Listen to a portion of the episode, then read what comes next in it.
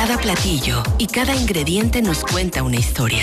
Disfruta con tus oídos los colores, texturas, aromas y sabores de la gastronomía a través de la voz de la chef Bere Sainz. Esto es Trión a la Carta en Trión Live. 12 con 41 minutos. Le damos la bienvenida a Bere Sainz, nuestra chef de cabecera. ¿Cómo estás, Bere? Bienvenida.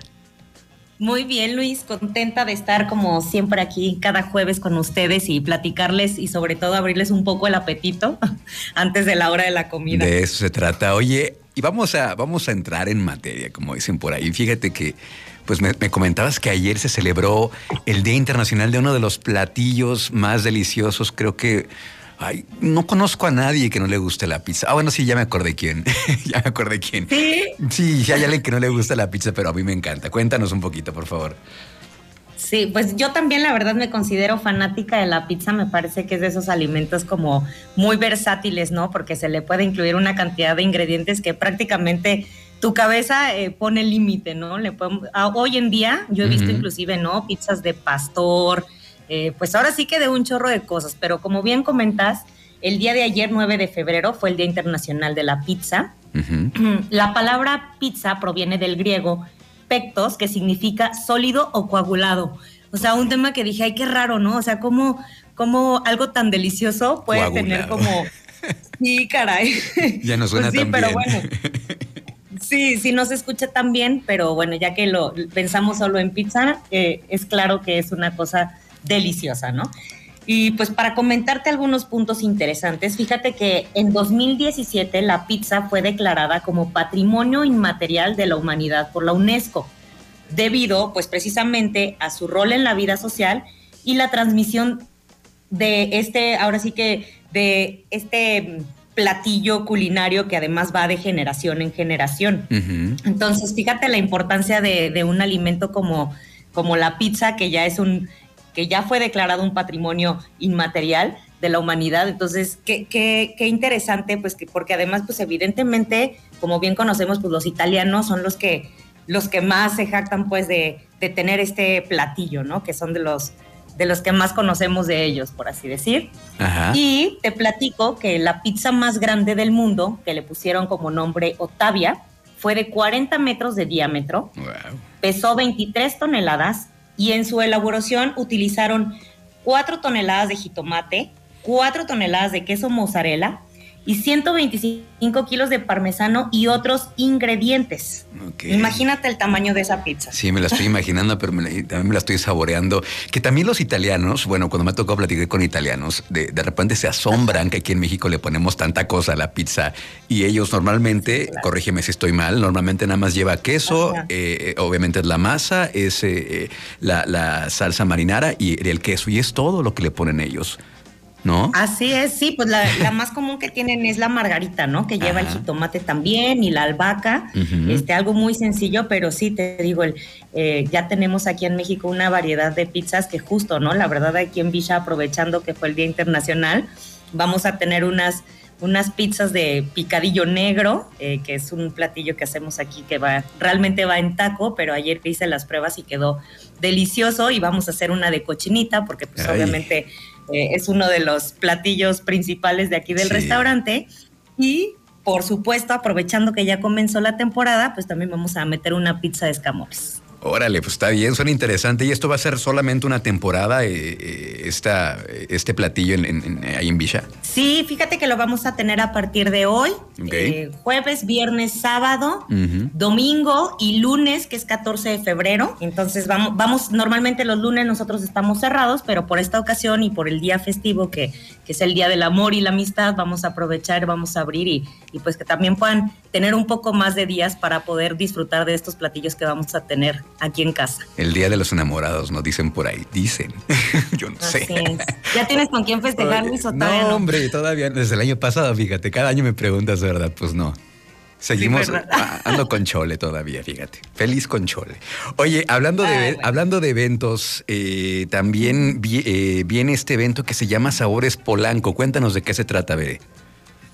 Así es, pues fíjate que es un evento que se da en la Ciudad de México, eh, lo menciono pues por su importancia, Ok. Eh, se va a llevar a cabo el sábado 12 y domingo 13 de marzo a partir de las 11 de la mañana y hasta las 6 de la tarde ahí en Jardines de Campo Marte. No sé si tú vayas seguido a la Ciudad de México, porque yo tengo varios clientes que, que si tienen algún evento, o sea, si hay algún evento en particular, se agarran y dicen, vámonos, ¿no? Entonces, eh, lo menciono porque pues también es una oportunidad a los que disfrutamos de la gastronomía, hay muchos que disfrutan de, ir a eventos en donde estén, ¿no? O sea, donde haya. Aprovechar. Eh, pues es una oportunidad. Ay, sí, claro, aprovechar, es fin de semana, entonces a muchos les queda muy bien, va a haber más de 70 restaurantes, bodegas de vino, van a tener licores, cerveza, café, mezcal y los boletos los pueden encontrar en Ticketmaster. De hecho, ya tuvieron como una preventa en enero. La siguiente este, empezó el 28 de enero y termina el 10 de marzo y también van a tener eh, boletos en venta ahí el, el mismo día del evento. Esto, claro, si todavía tienen cupo suficiente, pero la ventaja de comprarlos anticipadamente, pues es que el, costo disminuye un poco. Entonces, si están planeando, yo, yo creo que están bastante a tiempo como para organizar la salidita a la Ciudad de México y aprovechar ahí a este evento Sabores Polanco, que va a estar padrísimo. Sabores Polanco este fin de semana. Y también este fin de semana eh, está el Super Bowl. Eh, cuéntanos, eh, siempre la, la tradición marca que se debe de disfrutar con el buen guacamole y que los, a los norteamericanos, a los gringos les encanta el guacamole. Sí, claro, por supuesto. Fíjate que estaba leyendo justo un artículo y decía que México para el supertazón exporta 135 mil toneladas de aguacate. Evidentemente para, como bien comentas, hacer el, famosísimo guacamole.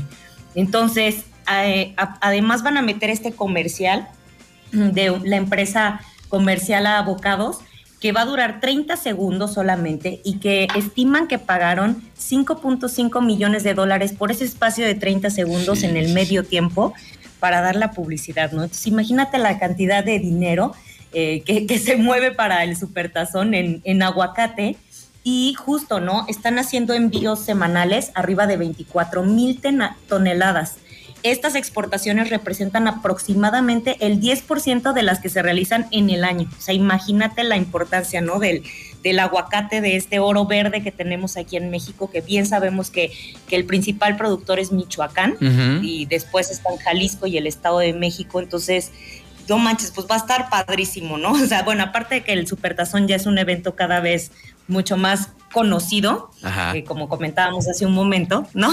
Se organizan en casas y todo. ¿Tú en realidad no, no te reúnes o sí? Pues sí, nada más para hacer el argüende, pero no creas que soy muy fan, honestamente. Lo que te quería preguntar es, además del guacamole, que ya sabemos que, que es eh, algo muy emblemático en el, Super Bowl, ¿qué otros platillos, qué otras, este, qué otras recomendaciones, qué otras sugerencias de botanita para el Super Bowl nos puedes recomendar, Bere? Claro, pues están los famosísimos también los chili dogs, que ya son muy tradicionales. El, yo el año pasado me parece que justo hubo supertazón y teníamos envíos a domicilio, pues yo aproveché, hice una hamburguesa de cordero, hice el chili dog, eh, los nachos, ¿no? También con queso, frijoles, así como estos nachos Tex-Mex tan tradicionales que hay y por supuesto no pueden faltar las papas fritas, que también es, es muy tradicional y bien sabes también que afuera de los estadios inclusive arman y ponen sus asados, ¿no? Entonces la carne asada también me parece que es un clásico.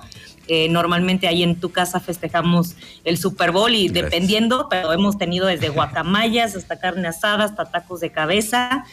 Armamos todo, toda una dinámica culinaria alrededor de este evento porque sí aprovechamos la oportunidad pues a reunirnos y, a disfrutarlo y sobre todo a comer. Con su respectiva eh, cerveza este, o su respectiva bebida refrescante, lo que cada quien tome, ¿no? También, no puede faltar. Claro, un escalito. ah, claro, también. Muy buena idea. Pues muchísimas gracias. Gracias, Bere, como, como cada jueves que nos traes toda la información de lo, de lo que tiene que ver con gastronomía. ¿Cómo lo seguimos en redes sociales a Visha y a ustedes? Sí, en Villa Cocina lo, nos pueden encontrar en Facebook, Twitter e Instagram como arroba Villa Cocina.